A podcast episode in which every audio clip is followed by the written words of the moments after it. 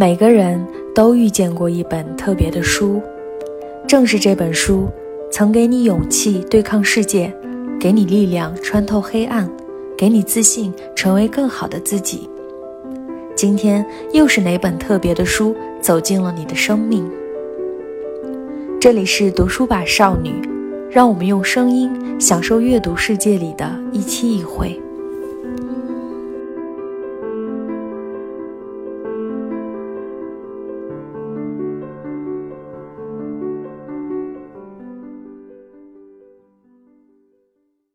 各位读书吧少女的听众朋友们，大家好。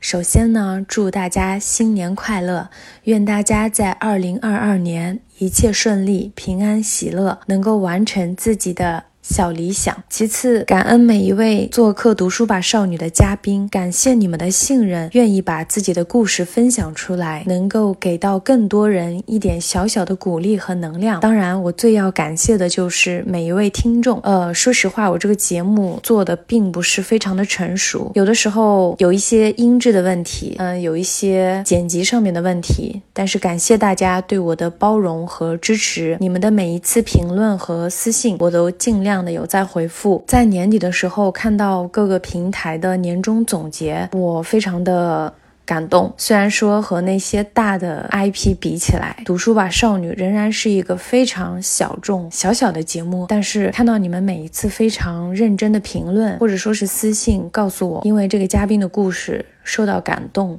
然后自己去阅读了这本书，也从中吸取到了一些力量的时候，我就觉得非常的开心。对我来说，呃，这件事的意义就在此。那新的一年，我也希望能够带给大家更多的好故事，因为我觉得好故事永远不过时。那。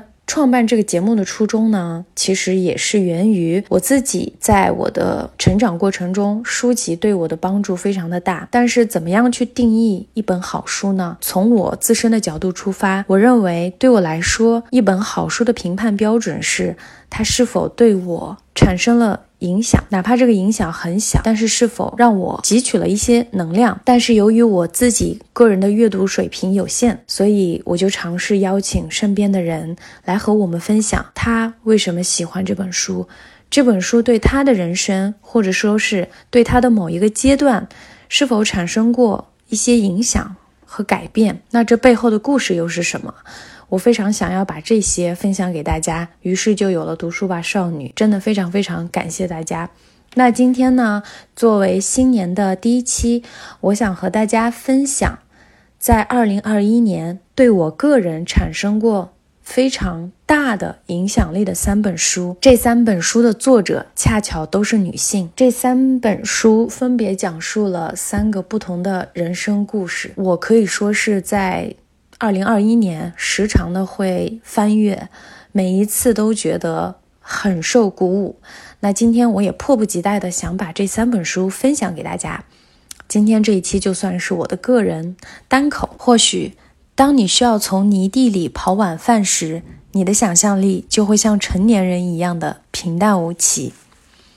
今天分享的第一本书叫做《蜡菇吟唱的地方》，来自美国的生物学家作家。迪利亚·欧文斯啊，什么叫辣菇呢？辣菇其实根据百度百科对它的定义，辣菇也就是一种大头虾，东北的小龙虾是一种水生甲壳。动物属于鳌虾科蜡菇属节肢动物。蜡菇的形态和我们日常见到的小龙虾非常相似，但是它们两者最大的区别在于它们的生活环境区有区别。小龙虾呢，对栖息水域的环境要求不高，在南方的很多有轻微污染的田间沟渠都可以正常存活，但是蜡菇要求栖息水域条件非常的苛刻，任何的污染都会使。它造成死亡或者是灭绝，尤其对化学农药、肥料过敏。我国很多河流蜡菇已经灭绝。这是一本生物学家写的小说。那这个小说呢，是这位生物学家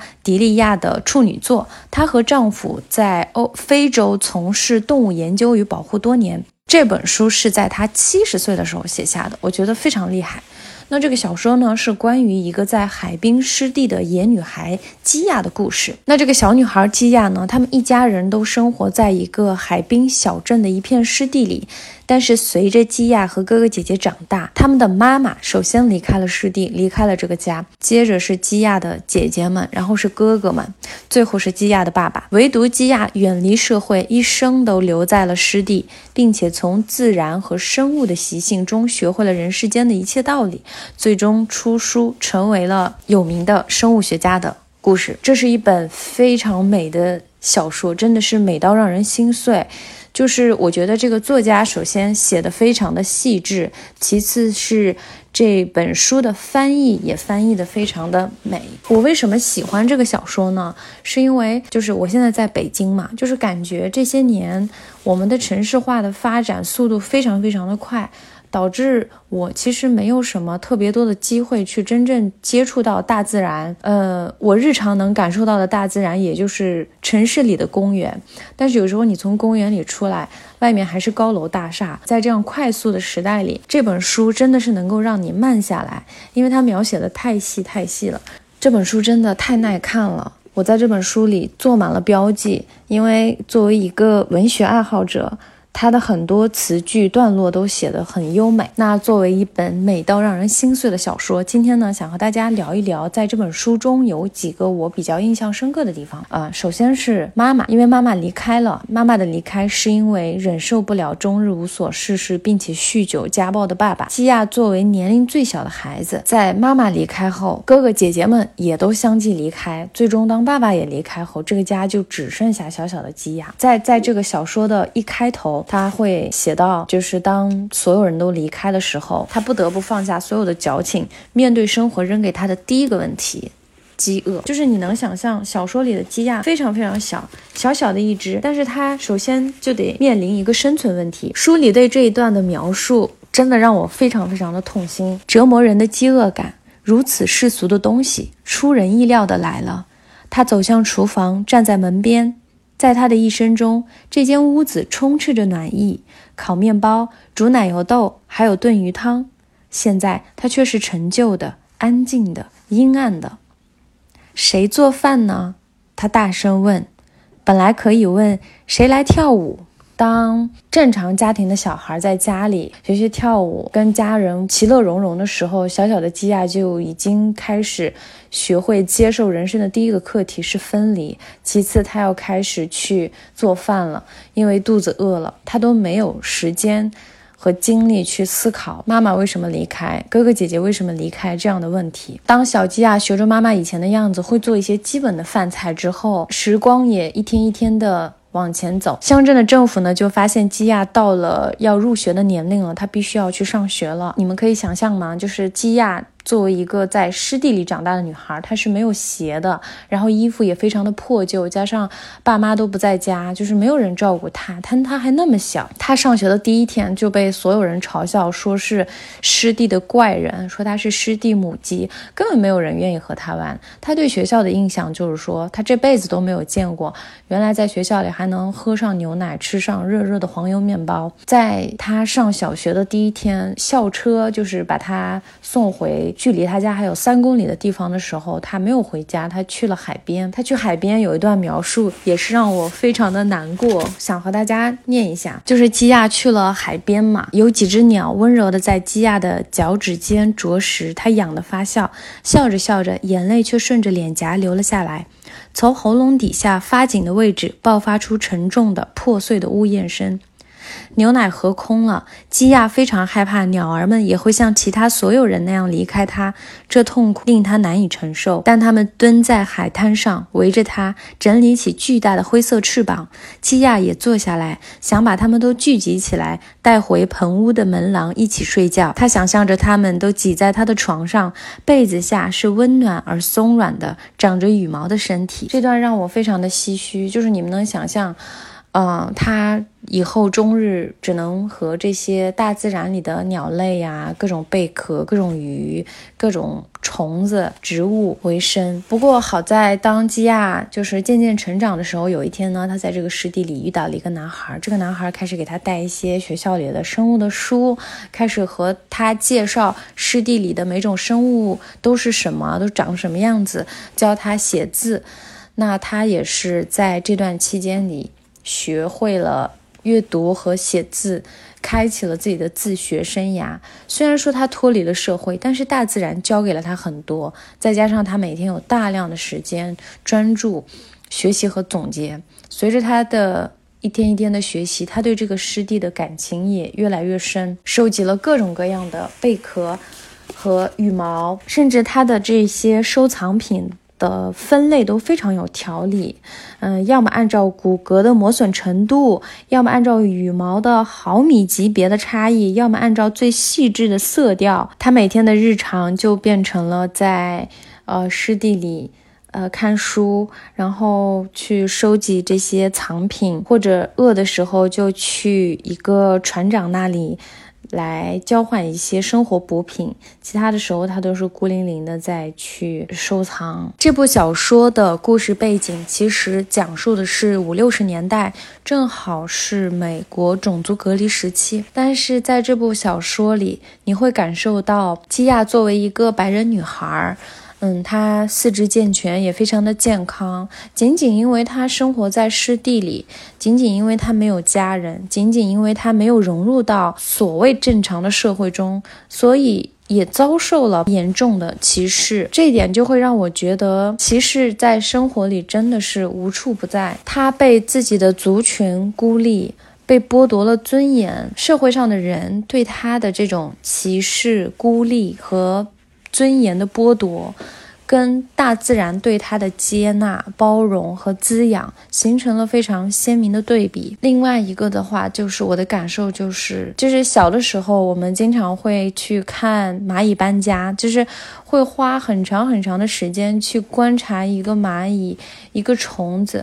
但是长大之后，好像我们根本没有时间去停下来，去观察自然。你有多久没有停下来，真的去？闻过一朵花的香味，就是我觉得有的时候，当生活非常的让人疲惫和焦虑的时候，我们可以试着停下来，去大自然里走一走，哪怕就是城市里的公园，去爬一座不是很高的山，去公园里划划船。我觉得自然的很多呃鸟语花香啊。河流啊，湖泊会让你感受到不一样的那种平静吧。第一本书就结束了。再说一遍，叫做《蜡姑吟唱的地方》。蜡姑两个字有点难写，大家搜 拼音应该能搜出来。第二本书叫做《饥饿》。我一直吃啊吃，我想只要我的体型变大，身体就会很安全。我把我心中那个曾经的小女孩埋葬了，但她还在，在某个地方。他还是那么小，惊恐而羞愧。食物为我筑起逃避异性目光的堡垒，却令我暴于公众灼灼的视线中。有人说，思想和灵魂可以像骨头一样干净利落的愈合。总有一天，我将不再感受到这种平静而持久的愤怒。我不会醒来再去回想自己遭受暴力的过去，哪怕只有一秒钟、一分钟或几个小时。那一天从来没有来过，那一天还没有来，而我也不再等待。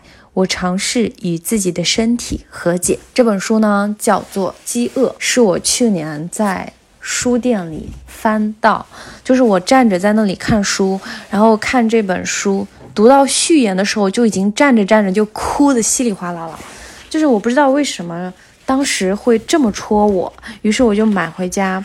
就赶紧看完了，嗯，很久没有一本书让我在读到序的时候就这么的，呃，感动。这本书的作者呢，其实出过很多小说集，作者是美国的罗克山盖伊。他讲的不是什么减肥的故事，他也没有说让你必须要减肥，他只是一个非常非常坦诚的身体回忆录。是作者把自己内心隐藏多年的秘密向世界做一个坦白。他为什么取名叫饥饿呢？因为作者是一个超级病态肥胖人士。那这个怎么理解呢？用数据来说，大概就是他身高一米九，但是体重有两百六十多斤。就是你知道，作为一个超级病态肥胖人士意味着什么吗？作者说他经常是走路的时候小腿会痛，大腿会痛，腰也会痛，甚至呃只要走一会儿就会大汗淋漓。然后呢，他坐飞机的时候，他总是要买两个人的位置，就是怕呃一个座位坐不下。但是每次当他站到两个人的位置的时候，就会被旁边的人。批评说你为什么买两个人的？你为什么霸占另一个座位？然后这个时候他就会每一次很礼貌的告诉他，啊，我两个座位都是我买的。或者说他有的时候去洗手间的时候，嗯，就会尽量去那种隔间，他不愿意去残疾人专用的那种呃卫生间。就大家不知道大家。呃，有没有见到过？就残疾人专用的卫生间是空间是非常大的，但是他不愿意去，因为他觉得他一去，旁边的人就会投来各种各样的目光。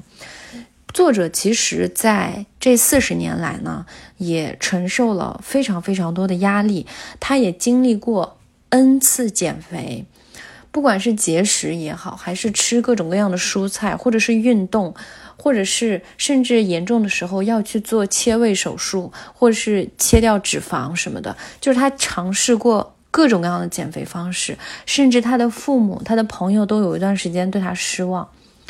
但是他每一次成功了一阵子，最后又打回原形。他永远都是一边想着要减肥，一边又要负重生活。他希望自己有足够强大的意志力和力量去超越自己的身体，但是总是失败。所以写下这本书也是一次与身体的对话和和解。作者为什么在四十年里尝试了这么多的方式，永远都在失败呢？这个和他小的时候遭受的一个经历有关。他在很小的时候，嗯，喜欢班里的一个小男孩儿，然后呢，这个男孩儿就总是关心他呀什么的。但后来这个男孩就把他叫到一个小木屋里，就是。很小的时候，他就被这个男孩和他的朋友轮奸，而且这个秘密作者在心中隐藏了将近四十年，直到这本书出版，他的父母也才知道他为什么四十年来总是喜欢吃，总是肥胖。这些压力其实都是来源于小时候他经历的这个身体和内心的这种毁灭性的打击。这本书真的。就是我现在说起来，我也非常非常的感到心痛。这是真事儿啊，这是作者自己的真事儿。他这一生都在与肥胖和身体做抗争。这本书读起来真的很让人心碎。作者在这里写到一段，我念给大家听：我破碎了，为了麻痹自己，为了忘记破碎的痛苦，我不停地吃啊吃。这引起的后果已不是简单的超重或肥胖。在不到十年的时间里，我先是变得病态肥胖，然后变得超级病态肥胖。我受困于自己的身体，一具我亲手造就却无力辨别和理解的身体。我很悲惨，但很安全。至少我能告诉自己我很安全。被强暴之后，我的记忆零散而残缺。但我清楚地记得自己忍不住吃啊吃，这样我就会忘记一切，这样我的身体就能变得庞大，再也不会被打破。我记得，当我孤独、悲伤，甚至开心时，吃东西都会给我带来安静的慰藉。现在我是一个胖女人，但我并不觉得自己丑，我不会像社会期许的那样憎恶自己，但我确实生活在这个世界上。我通过自己的身体生活在这个世界上。我憎恶这个世界时常对我的身体反应过度。从理智上，我知道有问题的不是我，而是这个世界，是他不愿意接受和容纳我的样子。但我怀疑，在这种社会文化及人们对胖人的偏见发生改变之前，我更有可能先做出改变，让人们接纳各种身体而好好战斗。所以，这个也是作者写下这本书的初衷，就是作者愿意把自己内心最。痛苦的秘密公之于众，其实就是为了告诉大家一件事，叫做接纳自己的身体。我本人呢，也是看完了这本书，对减肥这件事有了新的理解。嗯，减肥这个事情真的困扰了很多很多的人，包括我也是。身体它不只是一个躯体，虽然说我们每天都在和这副身体作伴，但是我们是否真的去了解过我们的身体？就是真的去认真观察过它，哪怕它可能不是你心目中非常美好的样子，但是它就。在那里，我觉得我们要做的就是先接受自己，不管你现在是什么样。有一个特别好的办法，就是在家里，在一个非常隐秘的空间里，你可以脱光了，站在镜子面前，好好的欣赏一下自己的身体。不管你的身体是什么样子，它都是每天陪着你战斗，陪着你去对抗世界的一副身体。我觉得。我们要跟身体成为好朋友，就是你慢慢的要先接纳它，接受它之后，然后再去思考我想不想要改变它。如果你觉得对自己的现状非常的满意，我觉得是 OK 的。每一种形态都有它自己的美，但是如果你渴望说，我想要变成，我想要让我的身体做出一些改变，那也 OK。那我们就开始改变，但是改变的前提，第一步永远都是要先接受，先认识它，再接受它。读完这本书，我自己心里的很多压力首先下去了。我的一些小经验就是说，我首先明白了，减肥不是一个短期的事情，从减肥映射到生活中的方方面面，很多事儿都不是短期的，尤其是在这个社会里，当我们见多了这种。比如说什么几天改变你的人生，多少多少天你就能瘦成什么什么样子。当我们见多了这样的信息之后，如果我们自身没有做到的时候，就会觉得很焦虑。那做到的人，当然他们很牛，但是我觉得我们大部分人都是普通人。反正我是普通人，我非常清楚自己的定位是普通人。我有的时候，比如说做不到的时候，我就会对自己产生一种怀疑。但其实我希望大家能够放下这个东西，放下这种对自己的。暴力，告诉自己慢慢来，就是总有一天我会到达那个想要的身材。你要明白，减肥不是一天两天，或者是一个月两个月，它可能是一年两年，甚至十年。像一些健康的生活方式，像运动习惯，就是你要终身都这么做的事情。这本书读起来真的很令人心碎。嗯，作者四十多年来与减肥与饥饿。与自己的身体抗争。其实，虽然说我们大部分生活中可能没有像作者这么严重的这种超级病态肥胖，但是我感觉我们大部分人也在做这样的一种抗争，就是与减肥啊，与自己的身体。你如果想要做出改变，你一定第一步是要先认识身体，然后接受它。这本书看似是作者在写。自己与肥胖抗争的过程，但他更多的是，嗯，内心的这个压力和旁人对他眼光，就是我们总是非常的在乎外人对我们的眼光，但是这个东西很难避免。即便你有非常强大的内心，但有的时候一些环境就会让你觉得自己是格格不入的那个人。所以我在读完这本书的时候，在非常心疼作者的同时。投射到我自己身上，我也在考虑一个问题：如果我不够好，别人是不是还会继续喜欢我？我觉得想明白这个问题很重要，因为作者嘛，作者他觉得他其实虽然他胖，但是他也经历过恋爱和友情，但是每一次他都把这些人拒之门外，原因是。呃，他觉得他必须要把事情做好，必须要说对的话，做对的事，否则别人就不会再喜欢他或者爱他。但是这样对他来说压力很大，所以他开始苦心经营，努力成为最好的朋友或者女朋友。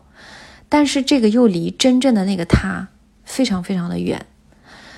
作者说：“我发现自己在为一些不该道歉的事情道歉。”在为那些我一点儿都不觉得抱歉的事情抱歉。我发现自己在为自己是谁而道歉。即使和善良、好心或充满爱意的人在一起，我也不相信他们的善良、好心或爱意。我担心他们迟早会让我减肥，并把这个作为他们继续爱我的条件。从这段话中，我也能感受到作者的那种无力感，因为我曾经有过非常多类似的情景。呃，场景吧，今年，尤其是到十二月、十一月、十二月的时候，我每一天在经历一些事儿，或者是在做一个选择的时候，我开始学会了问我自己：这是我想要过的人生吗？或者说，我会开始问这件事对我真正重要吗？就是可能我感觉，我感觉我是到了这个时刻，我才开始真正的去在探索人生的意义。我曾经十年前可能就会在微博或者是什么地方写写这种人生的意义啊，写一些哲学的东西，思考人生啊什么的。但是我发现那个时候，那时候的我根本就不理解人生。那现在，当我三十岁了，我开始慢慢的理解一些东西之后，我发现，我生活中真的很多很多东西竟然都不是我想要的，就是所谓叫做内观吧。我本来以为我。很早就已经走上了这条路，但是我发现我最近才打开这扇门，就很奇怪。但是随着我总是这样问，总是这样追问之后，我发现我变得自由多了。我遇到一些我不喜欢去的事，我再也不会逼迫自己，或者说是勉勉强强的去，而是真的在内心问我。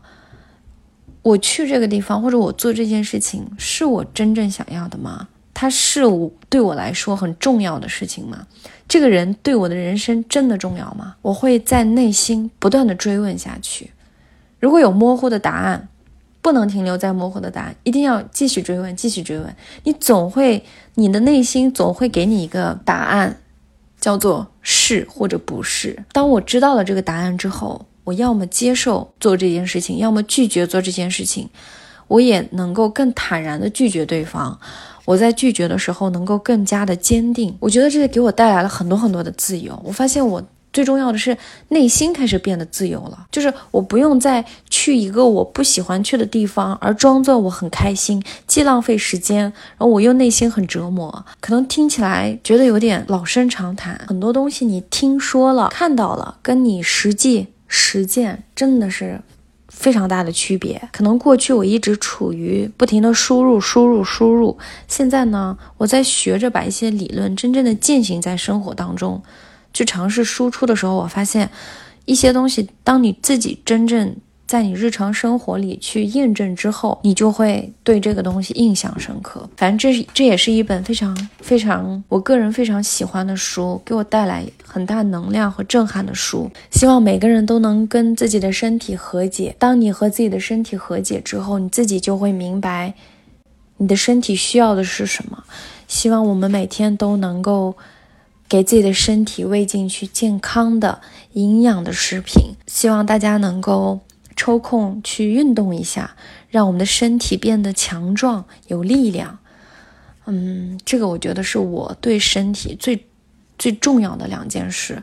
嗯，不在乎它真的是不是非常的瘦或者非常的美，但是一定要保证吃进去的东西是健康的、营养的，以及抽时间运动，让身体有力量。因为身体有力量，你的精神才有力量，我们才能够充满力量的去。做我们喜欢做的事情。最后一本书，哇，这本书真的是我二零二一年真的是读到让我读到失眠的那种书，就是我推荐给了身边很多很多人。我希望每一个人都能够去看它。真的，就是上一本书里我提到，我们让自己的内心不自由，因为太关注别人的看法。那这本书就告诉你。作者用自己的亲身经历告诉你，怎么样让自己的内心自由，就是内心自由是一件多么多么重要的事情。这本书呢叫做《拥抱可能》，就是比尔盖茨他每年不是有书单嘛？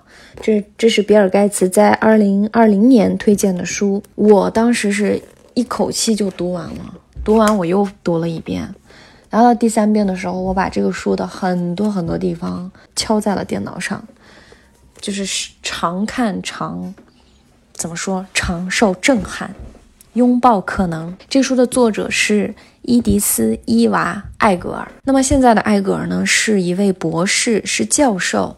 是享誉国际的心理学家，并且子孙满堂。但是在这些外在的标签背后，是他非常坎坷的一生。他小的时候呢，出生在一个非常幸福的家庭，喜欢跳芭蕾舞蹈，喜欢阅读。但是在十六岁的时候，在最美好的青春期刚刚开始的时候，被送往纳粹集中营，经历了常人无法想象的苦难。当他们的营地终于被解放的时候，伊迪丝从一堆尸体当中被拖出来，奄奄一息。当时他以为，哦，我们终于可以回家了，人生可以重启的时候，苦难才刚刚开始。在她二十二岁的时候，她带着襁褓中的婴儿去监狱，把丈夫救了出来，并且一个人带着女儿前往美国移民。在人生地不熟的国家，经历了各种艰难险阻，什么学语言，各种各种。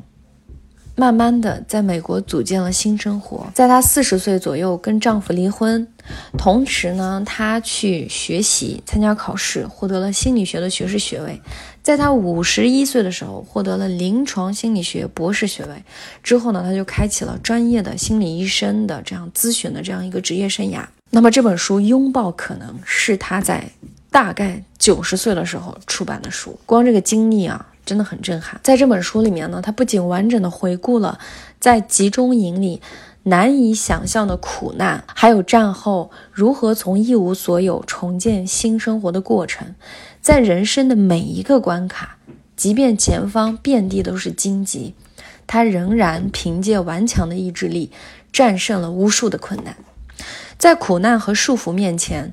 如何保持内心的自由？这一切都终于在那辆令人窒息的黑暗的火车上，就是开往集中营的火车上。他的母亲对他说了一句话：“记住，没有人能从你心中拿走你想要的东西。我们不能选择让黑暗消失，但我们可以选择点燃光明。”就这么一句话，贯穿了艾格尔博士的一生。他每一次遇到选择的时候。他都会想起这句话，这句话给了他人生非常大的激励。这本书其实读得我非常的压抑和难受，因为集中营的题材其实有很多的书籍和电影了，但是这样类型的题材总是让人看得很难过。后来我是看到说这本书的封面有一句话叫做“女性自我疗愈的心灵成长故事，向前一步皆有可能”。虽然这句话很鸡汤。但是我一下想，哦，这个书的作者是女性，那我还从来没有读到过女性视角的这个纳粹啊、集中营这些故事。读的时候我就觉得，天呐，太牛了！就是。读到很多地方都有一种喘不过气的感觉，与此同时又被这个艾格尔的坚毅和乐观所打动。在无数饥肠辘辘的日子里，在无数睁开眼睛就要面临死亡的日子里，在无数被病痛折磨的日子里，每一天都是死里逃生，每一天都要做选择，做错一个选择，走错一步。他有可能就消失在这个世界上，但是他一遍一遍的与自己对话，没有人能夺走你放在心里的东西，就靠这句话，他最终成为了自己的英雄。就是书中有几段觉得非常非常戳我的地方，第一段就是他和姐姐还有妈妈一起。呃，上了那辆车，后来到达了集中营的时候呢，有一个官员就说，十四岁以上、四十岁以下的排在这边队伍，四十岁以上的排到左边，老人、老年人、小孩和怀抱婴儿的母亲从。这个作者所在的队伍里分离出来，分在了左边的长队里。作者当时才十六岁，他根本不明白发生了什么。每个人都告诉他说：“呃，要把这些人带到一个工厂里，只要他们按时做工，等战争结束就可以回家了。”嗯，等到轮到这个作者的时候呢，有个医生就指导，让他的母亲站到了左边的这个队伍里。作者开始跟着母亲的时候，有一个医生就抓住了他的肩膀说：“你很快就会见到你母亲的，她只是去洗个澡。”然后把他的姐姐和他自己推到了右边。作者当时并不知道左边相对于右边的意义，但是了解这个相关背景的人就是你们应该知道，老人和小孩被带去洗澡，基本就是放毒气，他们会死去。但是当时作者并不知道。这里有一段描述，真的是非常心痛，我给大家念一下：我们被命令停在更矮的建筑物前面，穿着条纹衣服的女人站在我们身边。我们很快就知道他们是管理其他人的囚犯，但是还不知道我们就是这里的囚犯。在阳光的持续照耀下，我解开了外套。有一个穿着条纹衣服的女孩，眼睛盯着我那些蓝色的丝绸裙子。她扭着头向我走过来。很好，看看你，她用波兰语说道。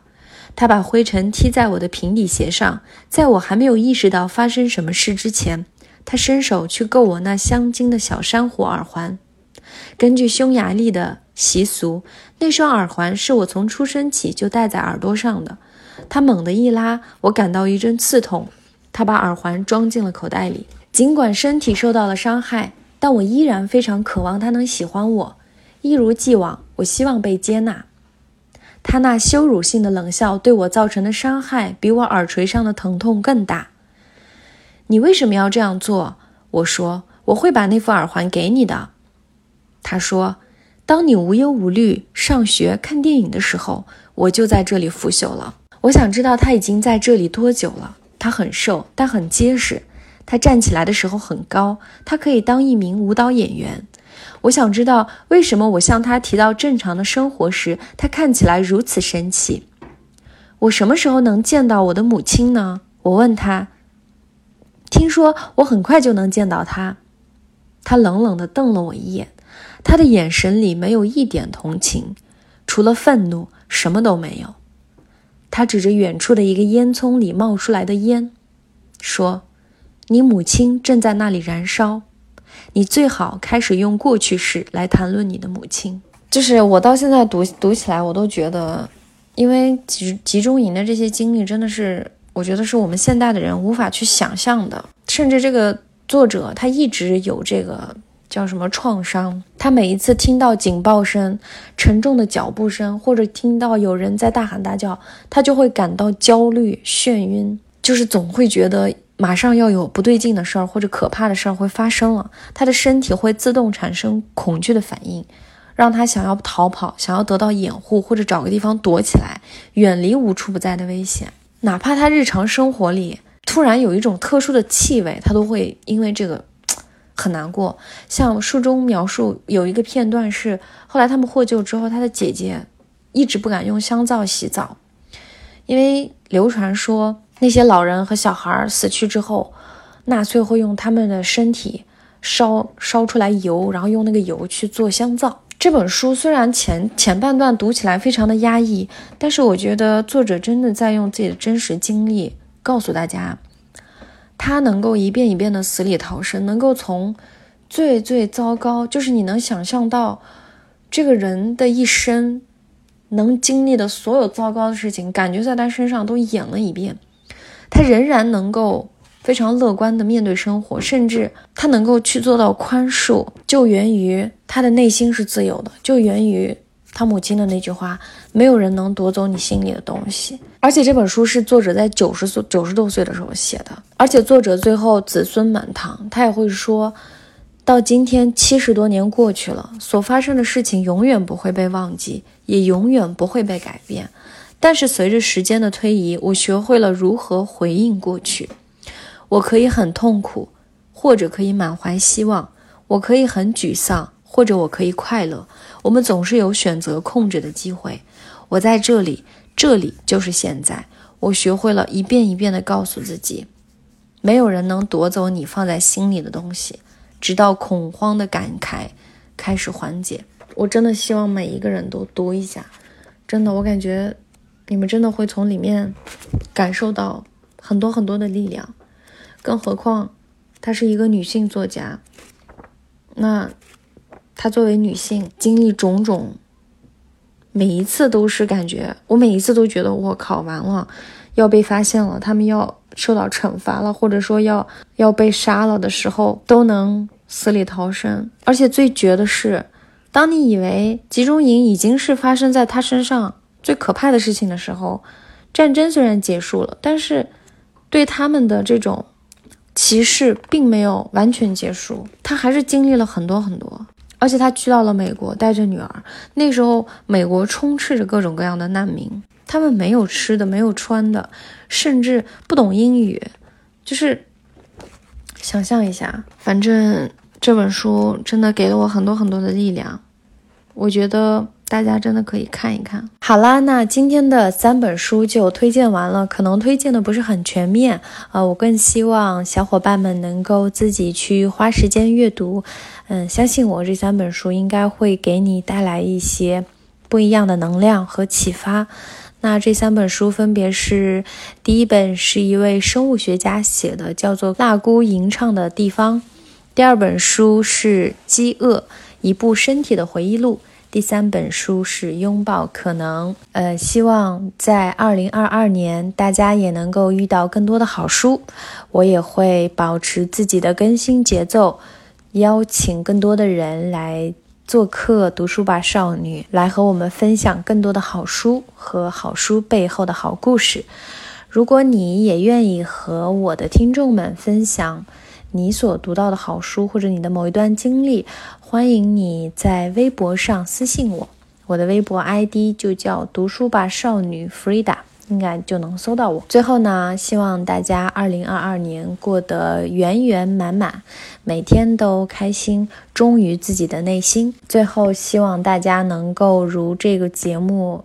开头所说一般，希望能够遇到一本又一本特别的书，希望这本书能带给你勇气对抗世界，给你力量穿透黑暗，给你自信成为更好的自己。感谢大家的收听，我们下期再见。